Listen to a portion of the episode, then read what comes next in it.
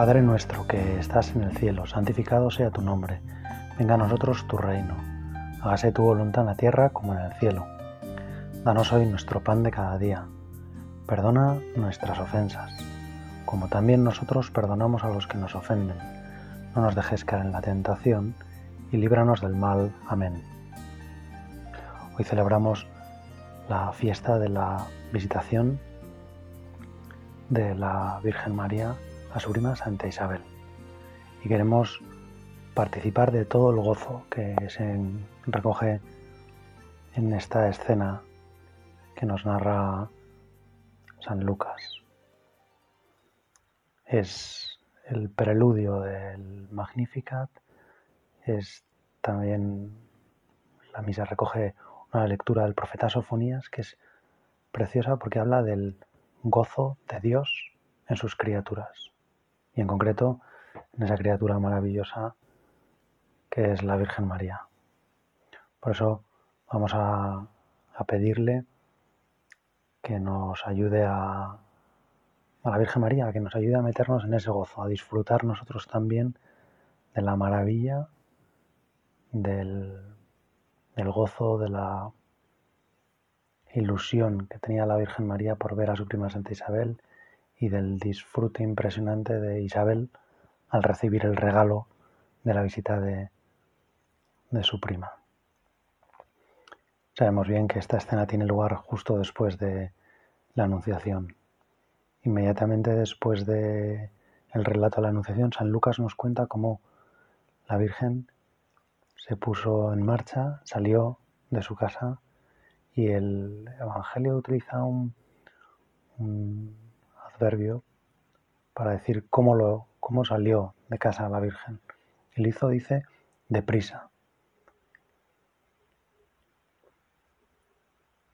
En latín se dice cum festinatione, como con fiesta, con alegría, con ilusión, no como quien sale arrastrando los pies porque tiene que cumplir un, una misión que no, que no le apetece, sino con alegría, con rapidez, con fiesta. Y nosotros hoy le pedimos a la Virgen que nos ayude también a, a salir hoy, mañana, pasado, cada día, a salir con esta prisa, que no es prisa exterior, que no es atolondramiento, que no es que no son carreras, sino que es la alegría del corazón joven, que sale hacia los demás, hacia el servicio, hacia vivir para los demás, sale con, con alegría, con ilusión, con esperanza, no pensando en lo que él pierde, sino en lo que sino en los demás, en lo que están ganando los demás, en el don que nos convertimos nosotros. Cuando pues salimos así hacia el encuentro de los demás y salimos así a, a servirles, pues descubriendo la alegría que provocamos, descubriendo la ilusión que transmitimos a las personas con las que nos encontramos, porque el servicio siempre provoca alegría, siempre llena los corazones. Y nosotros, Señor, queremos servir a la humanidad entera. Por supuesto, a través de los que tenemos cerca, de los que viven con nosotros, de mi madre, de mi padre, de mis hermanos, de mis hijos, de mis compañeros de piso, de mis amigos, de mis compañeros de trabajo, de la gente que me voy a encontrar en el supermercado, o en la calle, o en las rotondas.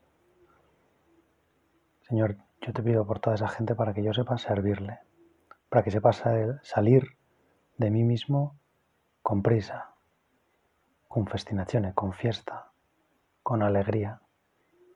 Sepa salir a encontrarme con ellos, a ayudarles, a ponerme en su camino, a ofrecerles mi ayuda. Señor, ¿quién soy yo para ayudarles? Pero es que en realidad no les voy a ayudar yo. Les vas a ayudar tú a través de mí. Eres tú el que, como le pasa a la Virgen, en ese momento la Virgen acababa de recibir en sus entrañas purísimas al Mesías. Y a partir de ahora ya la Virgen no es dueña de su vida. Ha convertido a otro en el dueño de su vida. Ha dejado que el Espíritu Santo la llene con su gracia y la segunda persona de la Santísima Trinidad, Jesucristo, el Verbo, se ha encarnado. Ahora María ya no es solamente María, es María y Jesús. Y lo que hace de esa visita algo maravilloso es precisamente que ella lleva a Jesús, que es, tiene algo tan grande dentro que no puede quedárselo para ella y se lo lleva a la única que podría comprenderlo, que es Isabel. De hecho, Isabel, sin que María le diga nada, inmediatamente cuando la ve dice, ¿de dónde a mí tanta suerte que venga la madre de mi Señor a visitarme? Qué alegría llena el corazón de Isabel. Qué alegría llena el corazón de María. Tanta que no puede reprimir lo que tiene dentro de ella tanto gozo. Y qué alegría queremos, Señor, que, que llene también nuestros corazones y te lo pedimos. Señor, llena nuestros corazones de alegría. Danos la alegría de estas dos mujeres santas, Danos la alegría de sus dos hijos, la alegría tuya, Jesús, y la alegría de tu precursor, Juan el Bautista, porque también ellos se alegran. Cuando Isabel se alegra por la llegada de su prima, Juan salta de gozo en el vientre. Y en el fondo toda esa alegría es alegría, es reflejo, es alegría compartida de la alegría que experimenta Dios. Y eso es lo que recoge en la lectura, en la primera lectura de la misa de hoy, lo que recoge el profeta Sofonías, cuando dice, Alégrate, hija de Sión, grita de gozo, Israel, regocíjate y disfruta con todo tu ser, hija de Jerusalén. Eso nos lo está diciendo a nosotros, ¿no? Nosotros somos Jerusalén, somos el pueblo elegido, somos la iglesia. Y ¿Cuál es el motivo? ¿no? Porque podemos decir, venga, alégrate, anímate, pero ¿qué motivos tengo para animarme? ¿Qué motivos tengo para estar alegre? ¿Qué motivos tengo para disfrutar de esta forma? Y los dice a continuación, el Señor ha revocado tu sentencia, ha expulsado a tu enemigo. El Rey de Israel, el Señor, está en medio de ti, no temas mal alguno.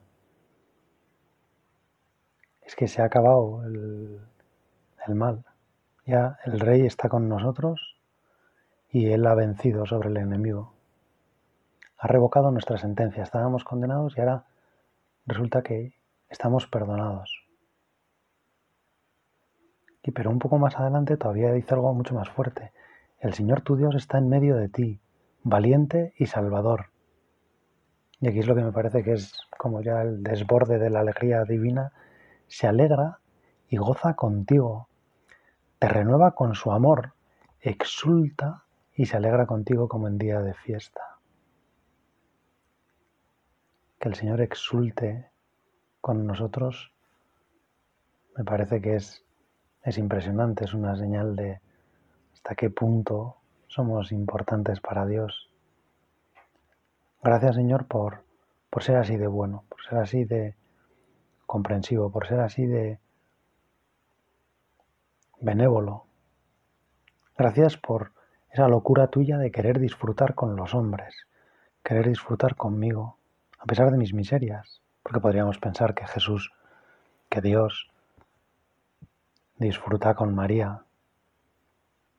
Y a pesar de que María es la más hermosa de todas las criaturas, la que ha sido colmada de bienes, la que es llena de gracia, a pesar de todo eso es criatura. Y la distancia con Dios es sigue siendo infinita. Y sin embargo Dios exulta de gozo con ella y exulta de gozo conmigo.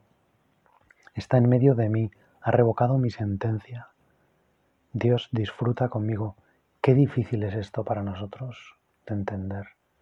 Qué difícil es de creer que Dios disfrute conmigo. Entiendo que lógicamente Dios es muy bueno, que Dios me perdona todo, que Dios es misericordioso, que es capaz de compadecerse de mí. Pero pensar que disfruta, pensar que para Él soy un motivo de alegría, pensar que exulta, como dice el profeta Sofonías, exulta contigo, se llena de gozo, como en día de fiesta. Eso pues es, es algo difícil y por eso vamos a pedirle, Señor, te pido que, me, que aumentes mi fe. Mi fe para creer en, un, en ti y en tu bondad que te hace exultar conmigo, que te hace disfrutar conmigo, llenarte de gozo. Quiero, Señor, tener una fe así. Quiero ser capaz de, de verte de esta forma. Ser capaz de acercarme a ti y comprobar hasta qué punto tú estás disfrutando de mí. ¿Hasta qué punto mi vida para ti es un consuelo, algo que te llena, algo que te ilusiona? Y eso no tenemos que esperar a hacer todas las cosas bien para que Dios exulte, porque entonces estaríamos tratando de hacer exultar a Dios nosotros con nuestras obras, con lo que le lleva a exultar a Dios es algo que Él mismo nos ha dado, pero que es fruto también de la libertad, o sea, que Dios ha puesto, ha corrido el riesgo de nuestra libertad, decía San José María, y nos ha puesto esa capacidad infinita de ser amados y de amar. Y por eso Dios es capaz de exultar de gozo. Si nos dejamos querer, si nos dejamos perdonar, que es lo que más llena el cielo de alegría porque en eso está también la mayor manifestación de la misericordia y la omnipotencia divina. Pues si nos dejamos perdonar, en el fondo dejamos que nos quiera, le dejamos que nos quiera como somos, no como nos gustaría ser, porque entonces sería que nosotros tenemos esos méritos o esos esas cosas que valdrían la pena a Dios querernos, ¿no? Dios nos quiere incondicionalmente, como somos, como soy yo ahora, Señor, con todos mis pecados que arrastro, muchos de ellos ya perdonados y por lo tanto ya no los arrastro porque tampoco existen en tu memoria. Pero con los pecados desde mi última confesión, eso sí que te he pedido perdón muchas veces, pero con todo eso, Señor, tú me quieres. Con lo pequeño que es a veces mi corazón, con lo cerrado que está, con lo poco que me dejo querer. Sin embargo, Señor, tú exultas de gozo. Y tu ilusión es que yo disfrute también de ese, de ese gozo. El otro día le vi a un profesor de teología explicar cómo eh, nuestras acciones, nuestra respuesta a los dones divinos, a veces pensamos que, bueno, que Dios da en un momento determinado sus dones y que da un don y que nuestra acción es como, bueno, pues con ese don construir nuestra respuesta. ¿no?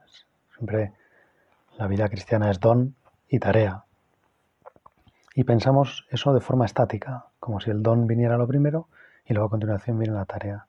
Pero explicaba que no, que el don es continuo y que por lo tanto nuestra tarea no es como si fuéramos a replicar el don en dirección contraria, sino que en el fondo nuestra tarea con respecto a Dios es hacernos, hacer como más hueco cada vez al don, porque el don no conseguimos recibirlo entero. Dios se da entero, pero nosotros no conseguimos recibirlo entero, no conseguimos acoger toda la potencia de lo que Dios nos quiere regalar. Y nuestra acción, por lo tanto, va dirigida a acoger más y más don cada vez. Por eso la vida cristiana no es pasiva, no es como como dejarse hacer, que tiene mucho de dejarse hacer, pero dejar hacer al don, dejar que el don penetre en nosotros hasta el fondo, dejar que la gracia de Dios lo llene todo. Y esa es nuestra acción cuando hacemos incluso pues, un sacrificio, cuando ofrecemos nuestro trabajo. Lo que estamos es abriéndonos a, a un don mayor, a qué maravilla comprender así la acción de la criatura, porque la libera del voluntarismo, de querer hacer él algo que sea como meritorio, porque el mérito es todo del don que viene, y a la vez también le, le libera de la pasividad, el decir, bueno, esto es toda una cosa, ¿no? Y como si Dios no contara con mi libertad. Pero mi libertad, lo que puede hacer, lo que realmente es su gran función es abrirse al don. Y por eso cuando me abro al perdón, cuando me dejo perdonar, entonces realmente es donde me estoy dejando querer más, porque descubriendo que no merezco nada, que he perdido el don primero, me abro a un don más grande todavía, que es el perdón, es un don más intenso. Qué maravilla entonces, Señor, pedir perdón y saber que eso te llena de alegría porque te permite darnos más, te permite ser más Dios, ser más magnífico con nosotros, amarnos más. Yo quiero dejarme amar, Señor. Yo quiero ser como María, alguien que se dejó amar del todo, alguien que dejó su corazón en manos de Dios para que Dios lo llenara. Y por eso ella no trató de llenarlo con otras cosas. Por eso no buscó en ninguna charca para beber agua sucia. Por eso quiso beber siempre del manantial que eres tú, Señor, de tu amor. Y yo quiero vivir así. Yo quiero vivir lleno de tus dones, lleno de tu gracia, lleno del Espíritu Santo, no haciendo nada por mí mismo, sino haciendo todo en conexión contigo, dejándote entrar en mi alma, abriendo las puertas de par en par, haciendo huecos, sacando cosas que hay en mi corazón que no eres tú para que solo lo llenes tú, Señor, porque tú tienes capacidad de llenarlo. Pero yo a veces quiero cosas más seguras, quiero controlar, quiero tener algo que sea mío en mi corazón. Quiero saber que nunca me va a faltar y por lo tanto prefiero no recibirlo sino tenerlo yo ya, haberlo ahorrado. Tu amor, Señor, es un riesgo, pero es el riesgo más bonito y más hermoso para ser vivido. Y yo quiero vivirlo como la Virgen. Quiero salir de mí con prisa. Quiero abandonar mi comodidad con prisa, mis seguridades, mi casa, mi hogar. No quiero pararme ni siquiera un segundo a pensar. La Virgen acababa de ser llamada, acababa de recibir su vocación, una vocación a ser la Madre de Dios. Y podríamos pensar, bueno, pues después del sofoco que le produjo la noticia, pues no sé, podría haber, haberse sentado un rato a pensarlo, a, también a disfrutarlo y a la vez a calmarse porque inmediatamente se pone en camino. Inmediatamente sale para el pueblo de su prima, que está en las montañas, posiblemente sea Ain Karim, y se pone en camino para, para, ir a ayudarle, porque ya está de seis meses la que llamaban estéril. Y ella sabe que es, por un lado, madre primeriza, su prima Isabel, y que además es mayor, que ha quedado embarazada siendo mayor y quiere ir a ayudarle. Sabe que ella estará cansada, que tendrá dificultades, quiere ir a ayudarle en esos últimos meses antes del parto de su sobrino, Juan el Bautista. Qué gozada para Juan el Bautista llamarle a María la tía María, pero qué gozada para nosotros todavía más poderle llamar a, a la Virgen nuestra Madre, mamá. Yo también, Madre mía, quiero ser como Isabel, quiero que vengas a visitarme, quiero que me traigas a Jesús, quiero que traigas la alegría a mi casa, quiero que traigas la alegría a mi corazón, quiero que traigas los dones, quiero que me ayudes a abrir el corazón para recibir la gracia como tú la has recibido, para llenarme de gracia, para que no haya nada en mi corazón que no sea gracia, que no sea regalo, que no seas tú, Señor que no sea tu voluntad, no quiero hacer mi voluntad. Quiero preguntarte siempre, Señor, ¿qué quieres que hagamos? ¿A dónde quieres que vayamos? ¿Cómo quieres que haga esto?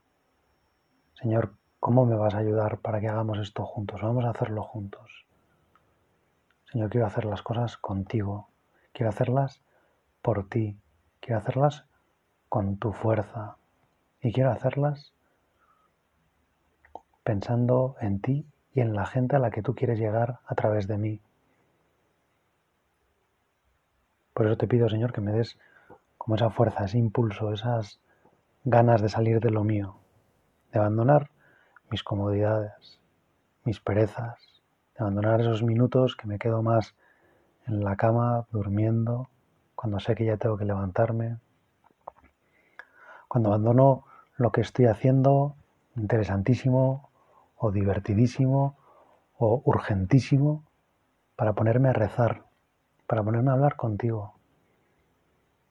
Porque sé que si no rezo, si no tengo un rato de oración cada día, me pierdo muchos dones. Me pierdo la capacidad de ver mi vida como un regalo. Me centro más en lo que yo puedo hacer, en lo que tengo que hacer, en lo que se espera de mí, en dar la talla. Y entonces me pierdo muchísimas cosas. Me pierdo tu visita, Madre mía, que me traes a Jesús. Porque tengo muchas cosas que hacer, porque soy a veces como Zacarías, ¿no? En esta escena, pues no aparece Zacarías, ¿no? Posiblemente la Virgen iría a hablar con él, más bien a hablarle a él, porque Zacarías estaba mudo. Zacarías había querido tener seguridad. No se había dejado llenar totalmente del don de Dios. Y Dios le hizo ver que eso era como una mudez, como no poder hablar, no poder contar lo que le había sucedido. Hasta que no nazca Juan, Zacarías va a permanecer mudo, sin poder hablar, sin poderse comunicar más que por signos, por una tablilla. Por eso él de algún modo en un primer momento no recibe la visita de María, a la que se presenta a Isabel, que es la que ha creído, la que se ha fiado. Luego, lógicamente, sí, María iría, estaría con Zacarías, le contaría, o quizá Isabel misma se lo contara. Y Zacarías, de algún modo, pues estaría avergonzado, pero delante de la Virgen no estaría avergonzado, porque delante de María nadie se siente avergonzado, porque la mirada de María no es acusadora, porque a pesar de ser una criatura tan impresionante, que todo lo hizo bien, que, que quería tanto a Dios, que tenía todas las cualidades, a pesar de eso, María no abrumaba. Cuando alguien estaba con María no se sentía poca cosa, no se sentía pequeño, no se sentía diminuto. Al lado de María todo el mundo se siente grande, todo el mundo se siente capaz, todo el mundo se siente amado. Señor, ayúdame también a mí a ser así, a que cuando vaya a ver gente, cuando me encuentre con la gente, yo también les lleve esa alegría. Yo también lleve dentro a, a Jesús, que también te lleve dentro a ti, Señor y por lo tanto transmita alegría, haga que la gente salte de gozo, no por mí, Señor, sino por ti. Porque tú alegras el corazón, porque tú le harás ver a la gente que exultas de gozo, que te llenas de gozo al estar con esa persona. Contaban de la Madre Teresa de Calcuta que muchas veces cuando te la encontrabas tenías la sensación de que te estaba esperando, de que hacía mucho tiempo como que no te veía y que se alegraba profundamente de verte. Eso es lo que le pasó seguramente a Isabel, que al llegar su prima se dio cuenta de cuánto disfrutaba su prima por verla a ella. Y eso la llenó todavía de más gozo, porque ella se daba cuenta que en el fondo la que tenía que estar alegre era Isabel, porque venía la madre del Señor, la madre del Redentor. Y sin embargo, la más alegre era María, ¿Qué tendría María? Pues tenía a Jesús, tenía todo el amor de Dios, sabía que era bendita entre todas las mujeres. Y de hecho la Santa Isabel pronuncia ahí la primera Ave María de la historia. Ahí comenzaron esos millones y millones y, billones y trillones de Ave Marías que se han rezado a lo largo de la historia y que se seguirán rezando. Bienaventurada tú porque has creído, bendito el fruto de tu vientre.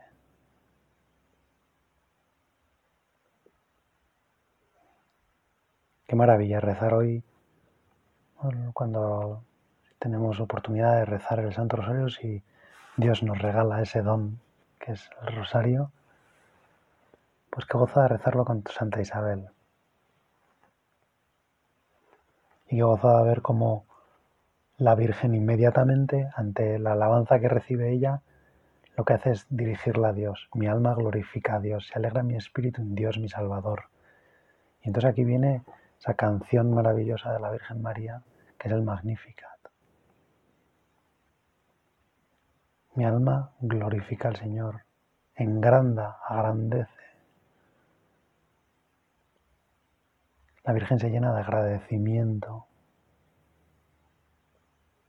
La Virgen quiere hacer grande a Dios, quiere explicar que lo que ella tiene en el fondo es un pálido reflejo de lo que es Dios, de lo que nos quiere Dios, de lo que Dios quiere para nosotros, de la vida bienaventurada que quiere para cada uno de nosotros, del gozo que Dios experimenta en cada uno de nosotros.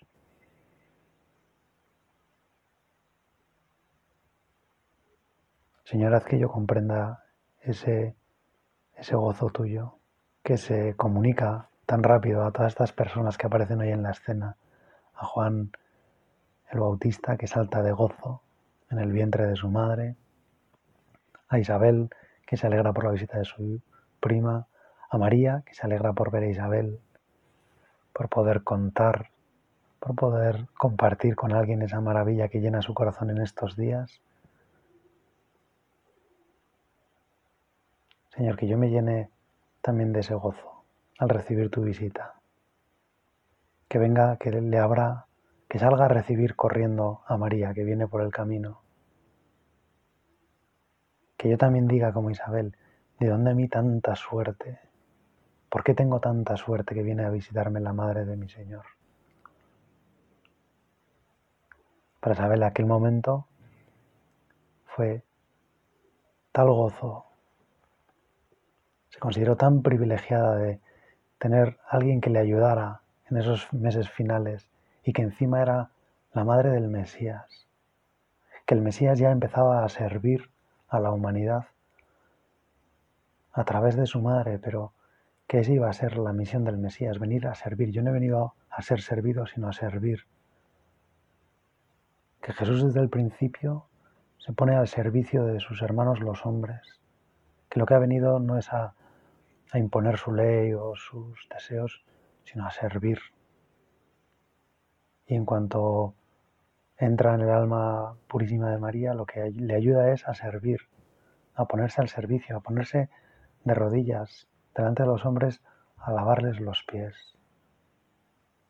Así empieza la vida de Jesús, así empieza, es el primer acto, como si dijéramos, del verbo encarnado, visitar, impulsar a, a su madre a visitar a esta anciana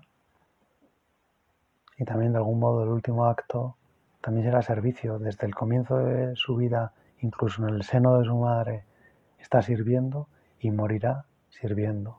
Y vive ahora, Jesucristo vive para servirnos, para volvernos a lavar los pies, para ser crucificado por nosotros, para dejarlo todo lo suyo para hacernos a nosotros grandes. Por eso nuestro Señor queremos agradecerte esto y queremos terminar este rato oración dándote gracias y haciéndolo con las palabras de Santa Isabel a su prima, agradeciéndote Señor que nos hayas dado una madre como esta, porque con ella qué fácil. Dios te salve María, llena eres de gracia, el Señor es contigo, bendita tú eres entre todas las mujeres y bendito es el fruto de tu vientre Jesús. Santa María, Madre de Dios, ruega por nosotros pecadores, ahora y en la hora de nuestra muerte. Amén.